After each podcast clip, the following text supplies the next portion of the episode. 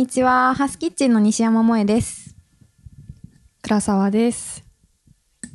ハウスキッチンラジオは誰にとっても身近な食というテーマを様々なゲストをお迎えしていろんな視点から紐解いていこうというトーク番組です。はい。じゃあ本日のゲストは、えーやいちゃんにお越しいただいてます。よろしくお願いします。よろしくお願いします。お願いします。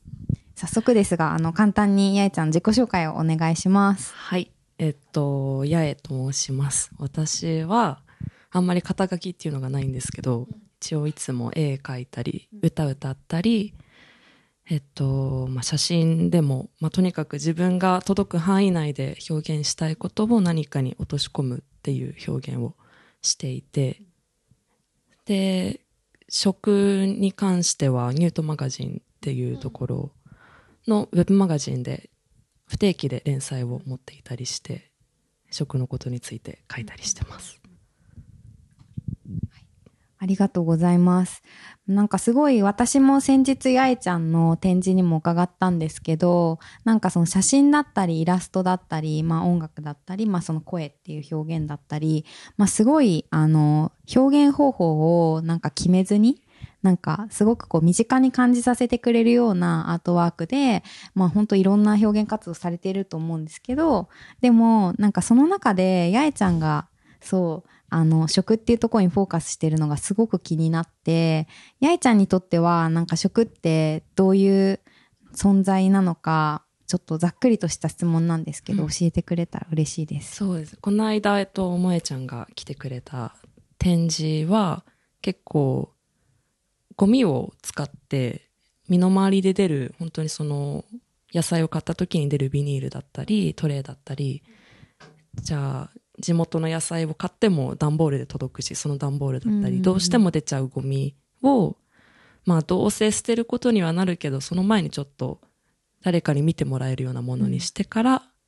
その後しばらく経ってからゴミ行きにしようっていうので、うん。私が一応作品っていう形にすればうんうんうん形になるなと思って、その作品たちの展示をしたんですけど、うん。で、いつも今の質問の食と私の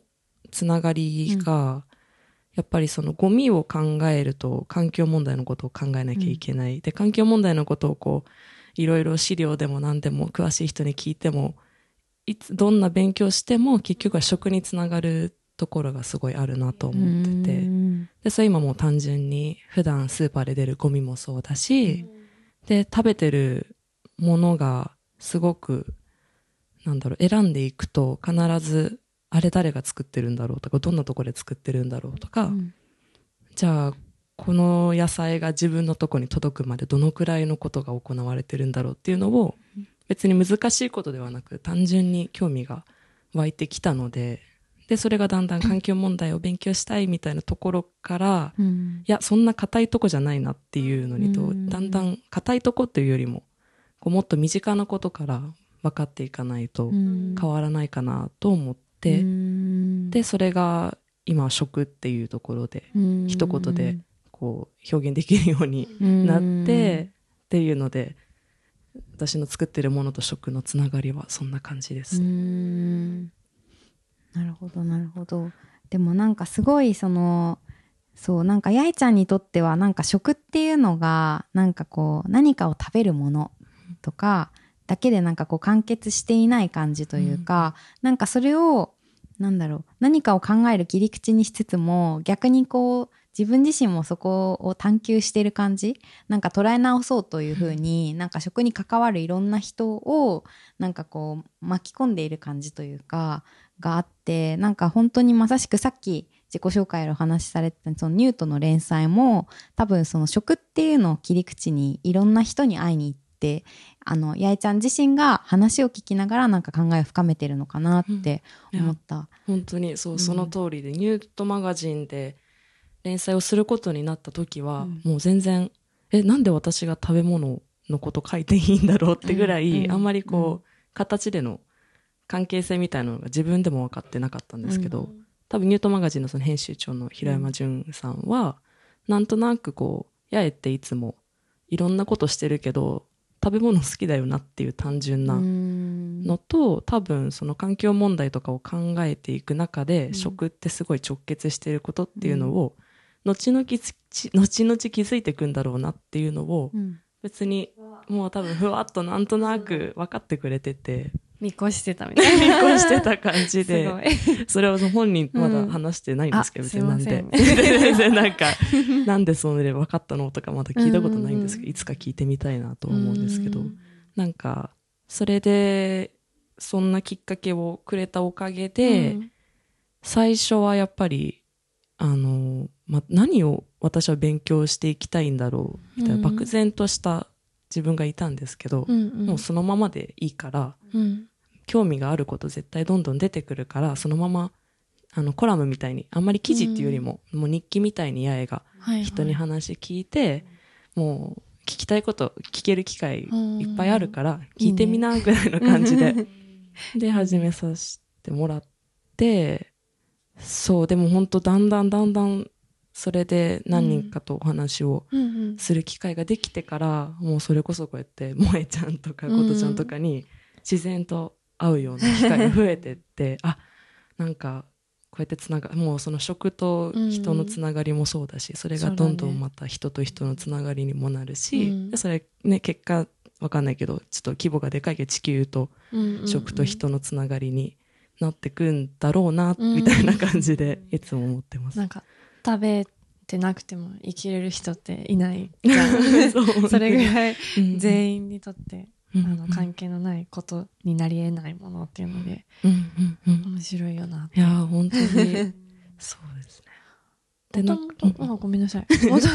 なんか、私もハウスキッチンで食のことについてやり始めたところだけど、その、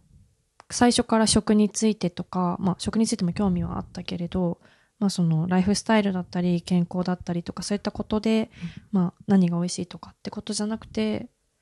というので食について興味があったというよりかは、全然別の自分は、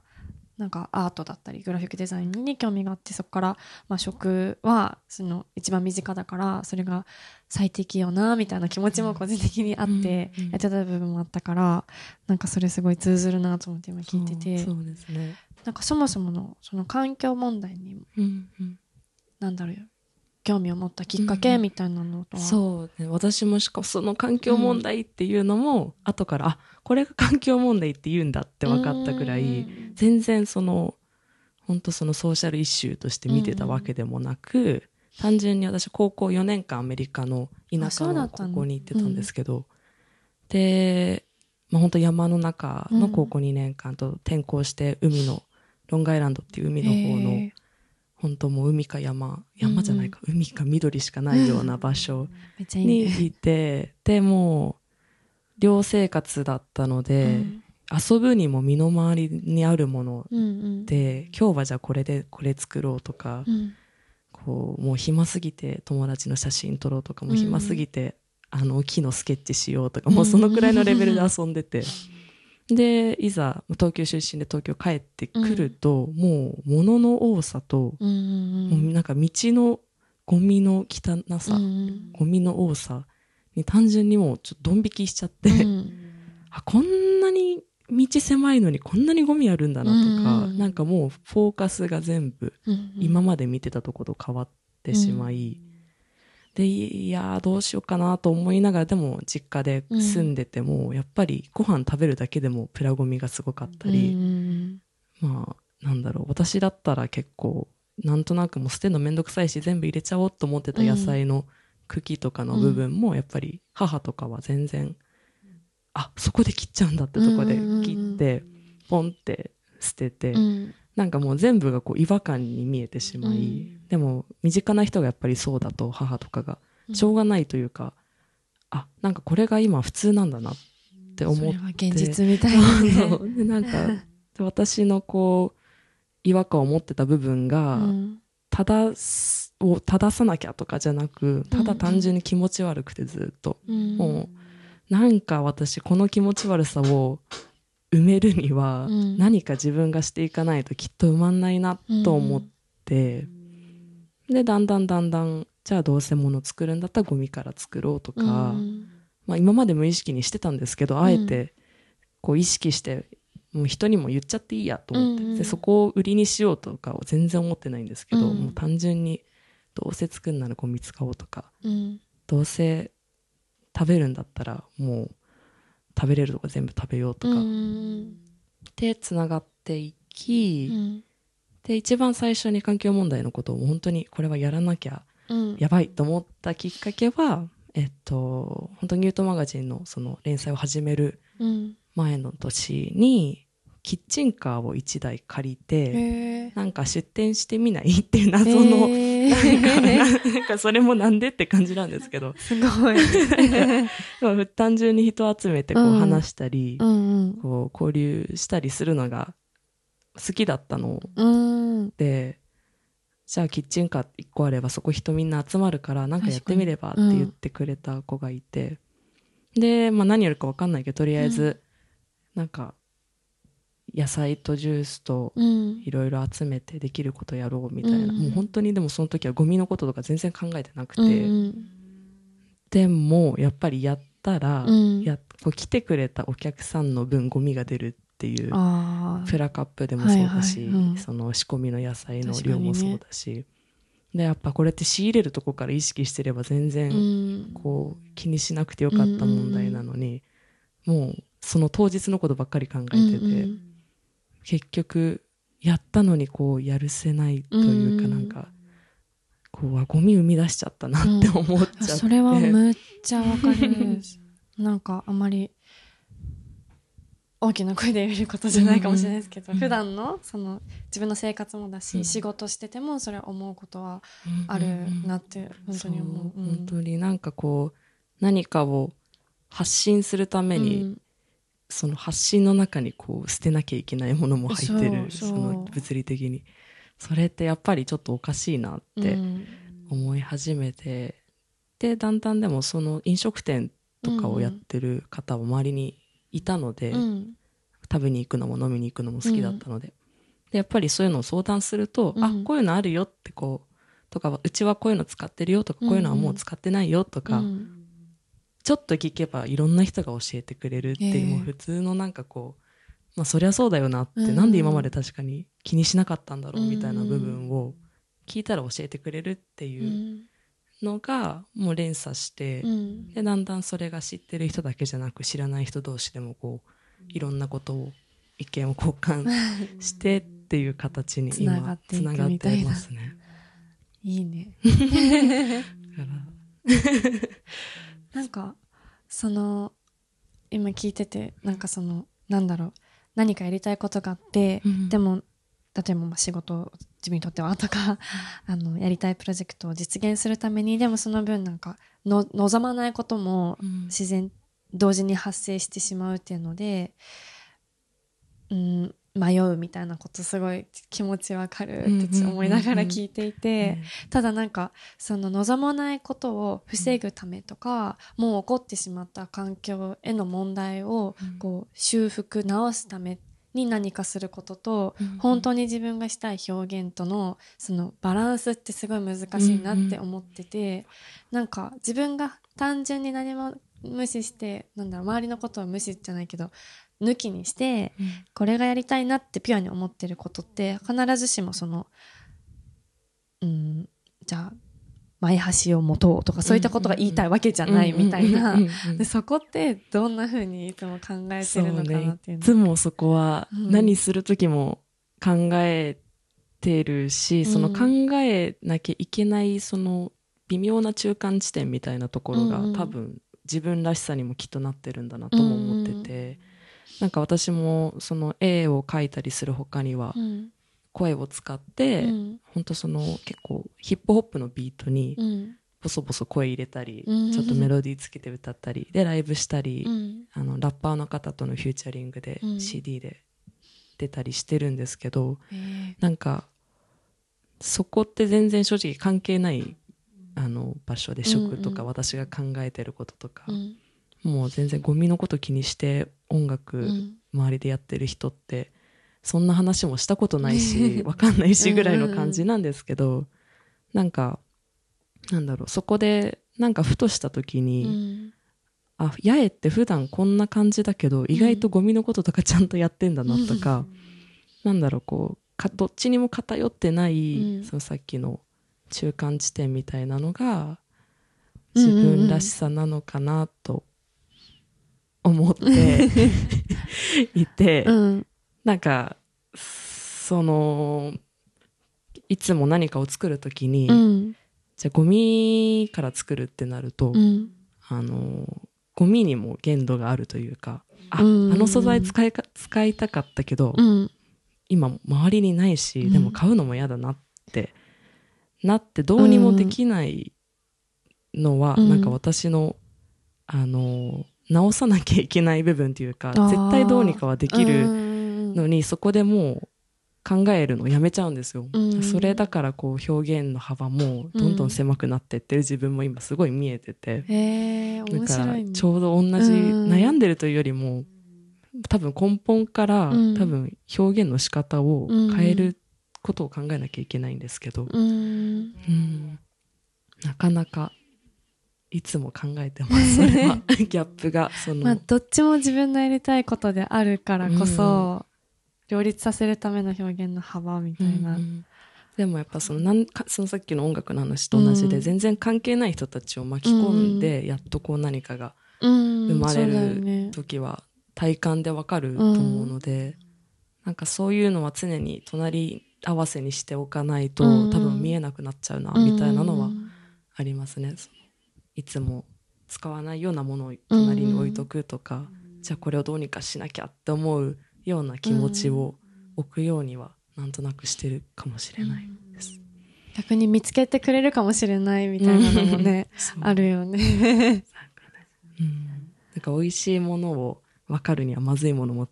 食べないと分かんないみたいなことを言う働いてるバイト先のはいはい。お客さんのおじさんがいつも言ってるんですけど、なんか俺はいつもまずいもん食べてるから、うん。ここのが美味しいのが分かるみたいなのを言ってて、でもそのなんかこうふざけてレポート、グルメリポートみたいな、するときに言ってることがこう面白くて、味の表現の仕方が、あ、本当にまずいものいつも食べて 美味しいって感じてくれてるんだなじゃないですけど、やっぱその反対のことしていかないと、うん。とか見ていかないと。わかんない、何でも一緒だなって思ってます。なんかちょっと話が戻るんですけど、なんかすごいなんかあの例えば音楽だったりファッションだったりアートをなんか作っている、まあ、友達だったりそのそういう場に行くとなんか別に食に対してだったりゴミだったり環境問題に興味ない人もたくさんいるし、まだそこに意識が向かないっていう人もいると思う。んですけどで私自身も本当ことちゃんが話してたみたいに、まあ、ちょっとそのバックグラウンドは違えど一番最初からなんか食べ物にフォーカスをしたいみたいなことでは全くなくって、自分自身もなんかこう何かを感じたりとか表現したりとかあと人と話す会話するみたいなことのなんか媒介としてなんか食なんかあるというかなんか食っていうものが作り出しているものだったりなんか私たちにこうなんだろうこう与えてくれるものって単純に美味しいって体験だけじゃないなっていうのがすごいことちゃんたちとかハースキッチンのメンバーで話しててもあって、でなんか八重ちゃんがな例えばだけどなんかそのじゃあゴミにあのなんだろうな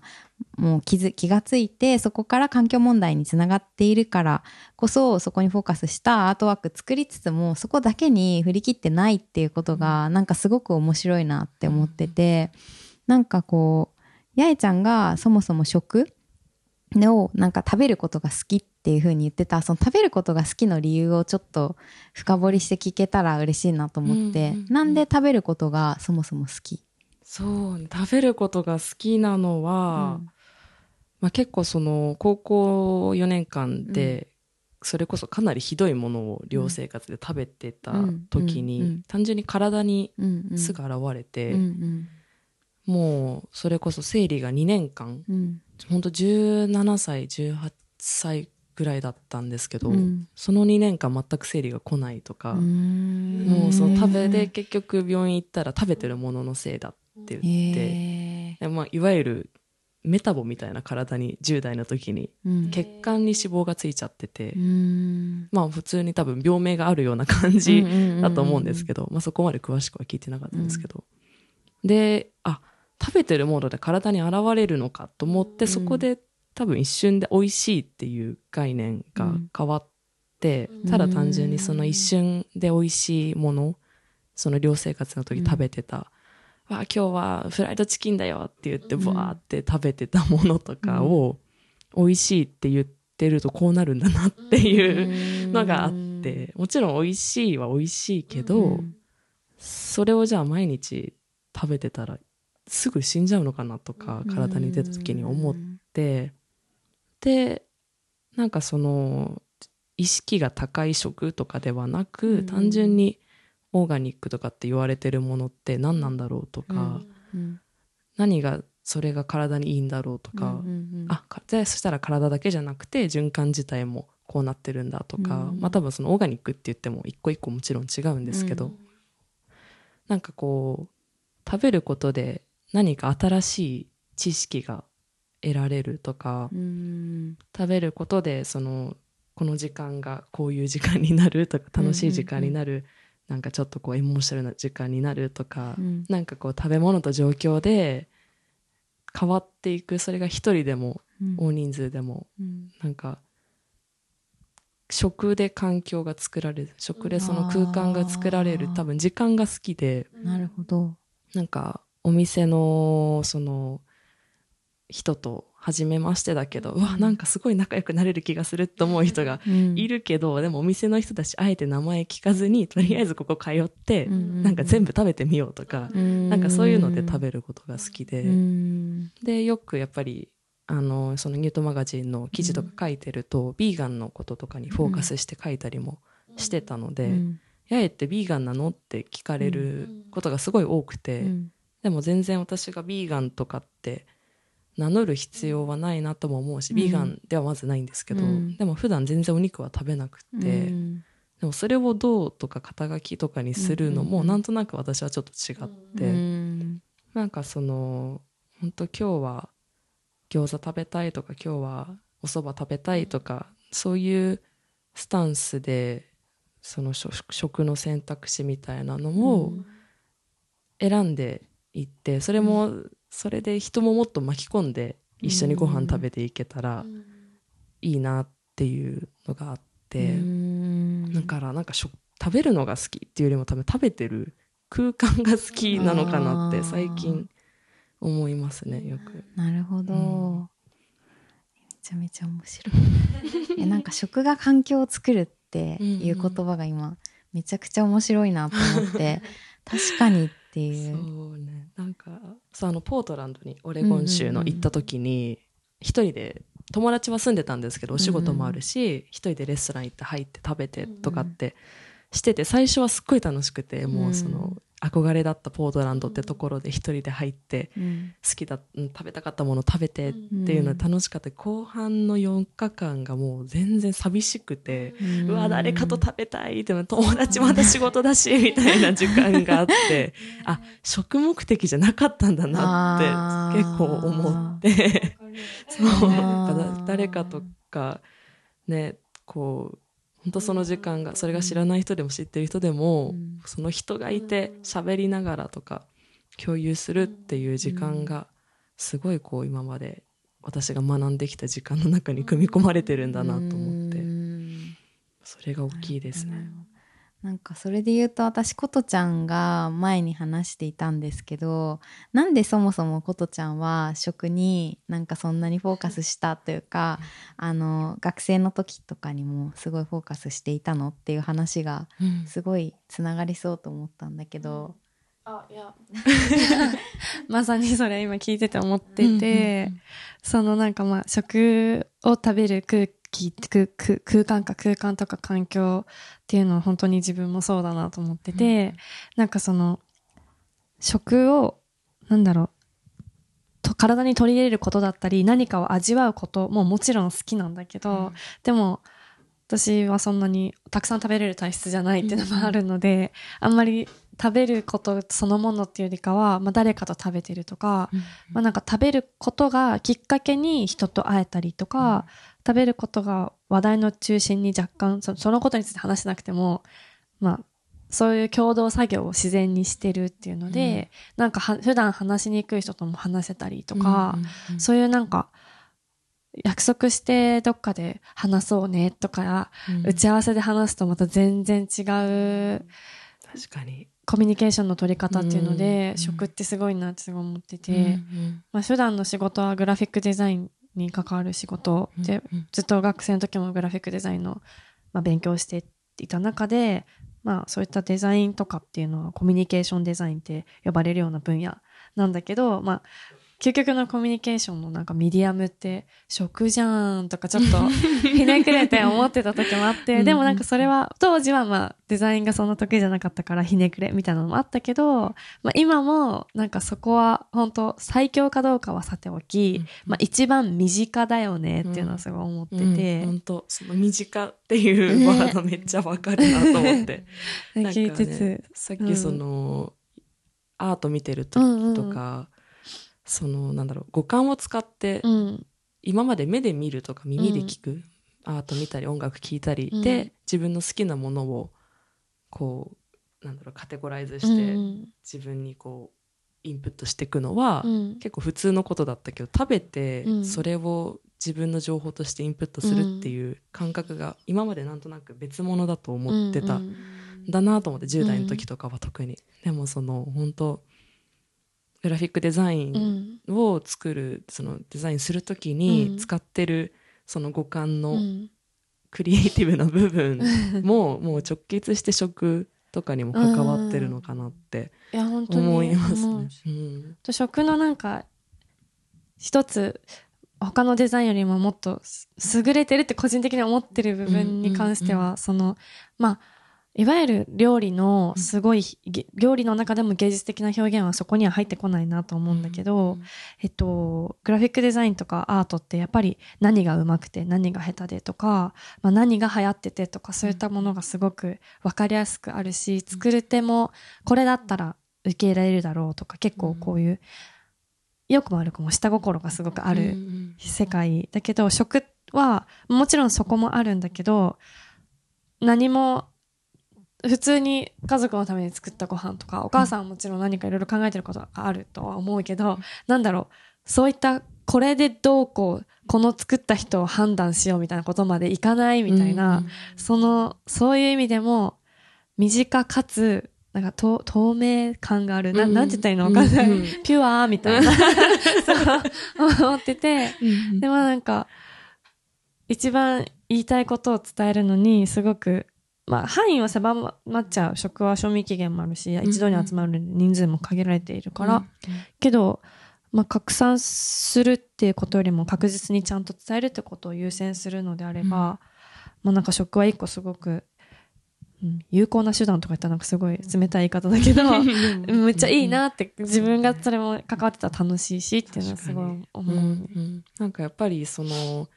その人のキャラクターとか性格とかって食べてるものも関わってるんだろうなって思うことはうん全然あの断言はできないんですけど、うちのもうすごい身内の話,、うん。話になっちゃうんですけど 兄はもう全然もう私と正反対というか、うん。もう食べれるもんあったら何でも食べるタイプで、でやっぱこう生活習慣とかもうん。私と全然違うけど、やっぱ健康、まあ、けいわゆる健康な食事？そのうんもう朝、なんだろう。明るい時間に何か食べて動き出してうんみたいな生活をしてる時はすごい波長があったり、全然性格も違うんですけど、うんうんうん。食べてるものがたまに一緒になると、うん。なんか一緒にやろうよみたいなテンションに、面白いですね。まあもう兄弟だから基本的に仲良く仲悪いんですけど、うんうんうん。やっぱそういう食があった時特に波長が合うなってなんとなく思ったりもして、うんうん。でなんか私もまあ私自身も、うんそのジャンクフードばっかり食べてた時とか、まあ、なんか気持ちがこう落ちた時って大体いや、ものすごいそうそうだよね。なんか。人に見られたくないみたいなのをいっぱい食べてって、本当にそれを1ヶ月コンビニの時だった時とか、昔ね、もうすんごい落ち込むみたいな。そうそうなんか本当メンタルに直結してるうん。のは自分でわかりますね特うにん。体でうね、ん感じますね。はい。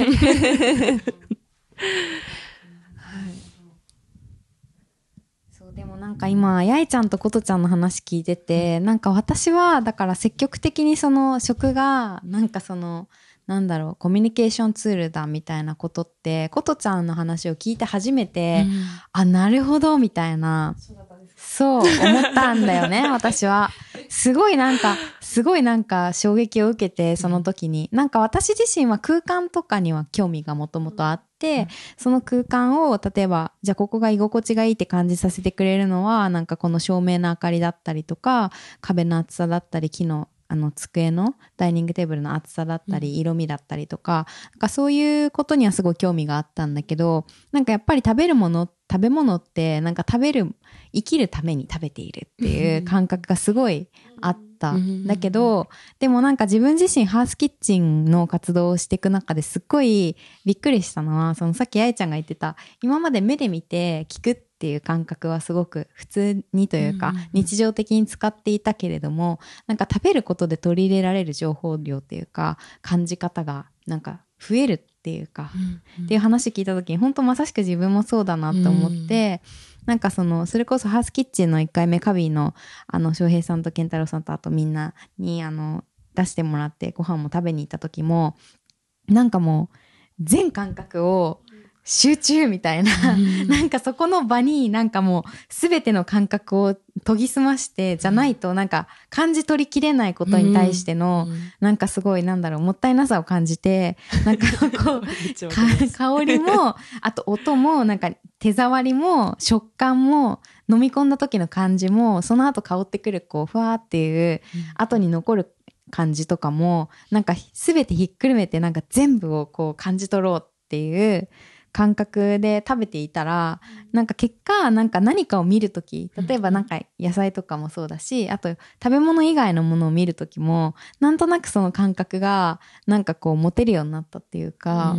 なんかその、なんかを見たときに、あ、あの色綺麗だねっていう、その色味に対するなんか奥行きが自分の中でちょっと増えたっていうか、なんかその、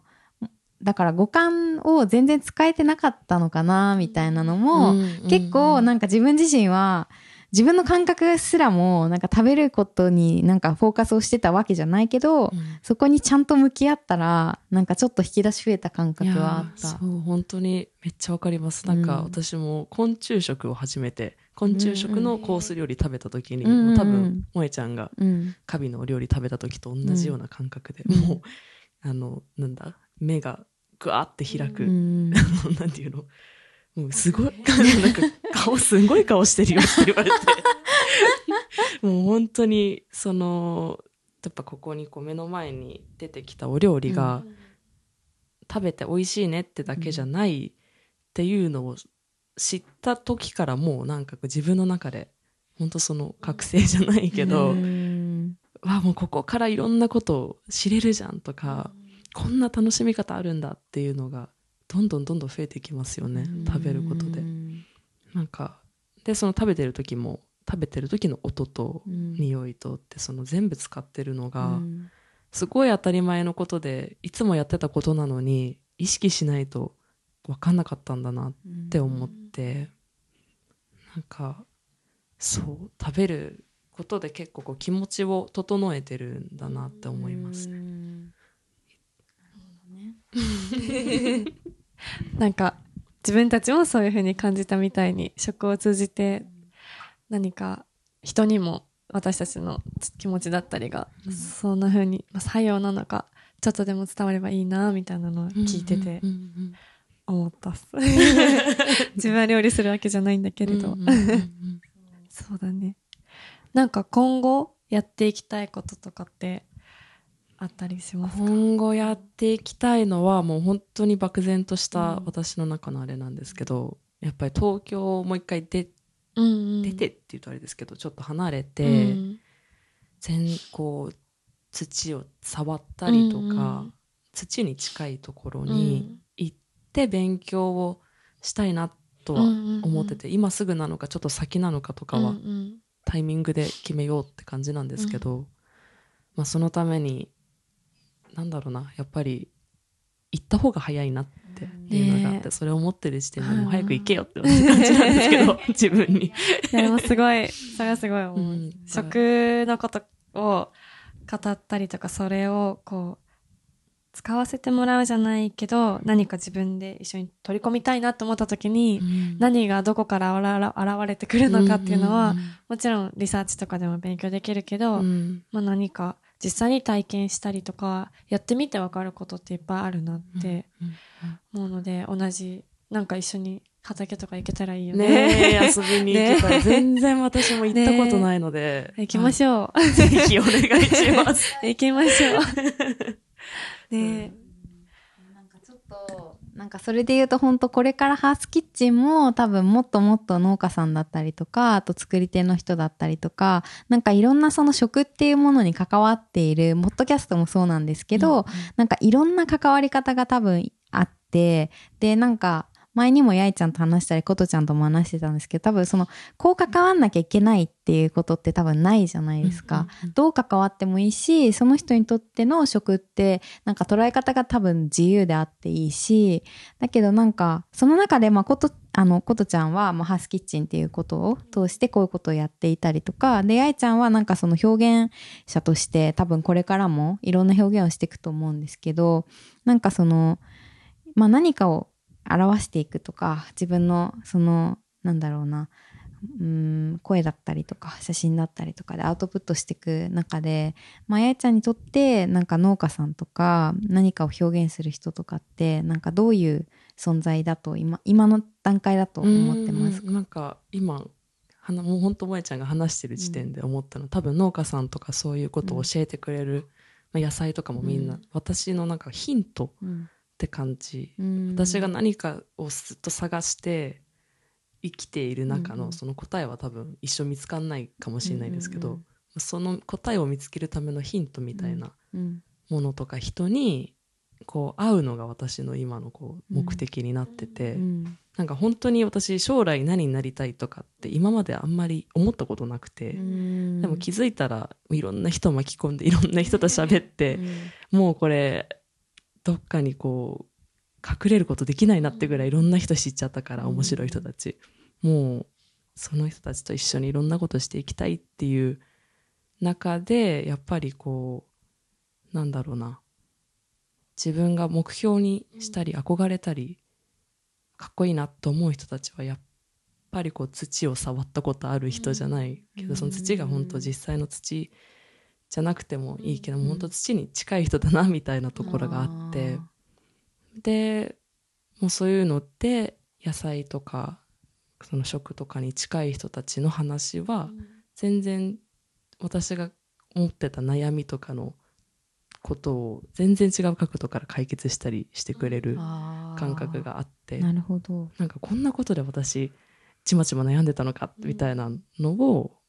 そういう農家さんとか野菜を作ってる人とか扱ってる人と話すことだけでこう浄化されることがあるので、デトックスされた。デトックスそうそうデトックスされて まあそれがうん。なんか私に今必要なうんうん。ものなんだなっていうのはうん思いますね、だからこうやって食べ物とうんか食に関して何かやってる人たちもそうだし、うん。好きな人たちもそうだしなんかこう興味が単純にあって、うん。何考えてるんだろうとか、うんもう単純に何の食べ物好きなんだろうとか 何食べてる時が幸せと思ってるんだろうとか、もうそのくらいの好奇心がこう今ずっと前に出てて、っうん。ていう中でいろんな人に出会っていけたらうん。私は良いですって感じのすごいうん。楽しみです。楽しみです。へいちゃんのそんな出会っていく様子？は、まあ今、さっき冒頭でお話しいただいたニュートマガジンでの連載も不定期で、えっと、フードペンフードペンで。ごめんなさい。フォークペン。ごめんなさい。うんとか言っちゃった。うろ、なんかごちゃってなる。フォークペン、あの、フォフォークうん、食器のフォークペンで見れる、見れるのと、はいあとインスタグラムもちょくちょく一応、はい。更新されて、XX 八重で、はい。ご覧いただけますので、ぜひぜひご覧ください。ありがとうございます。はい。今日はあのやいちゃんお越しいただいてありがとうございました。ありがとうございました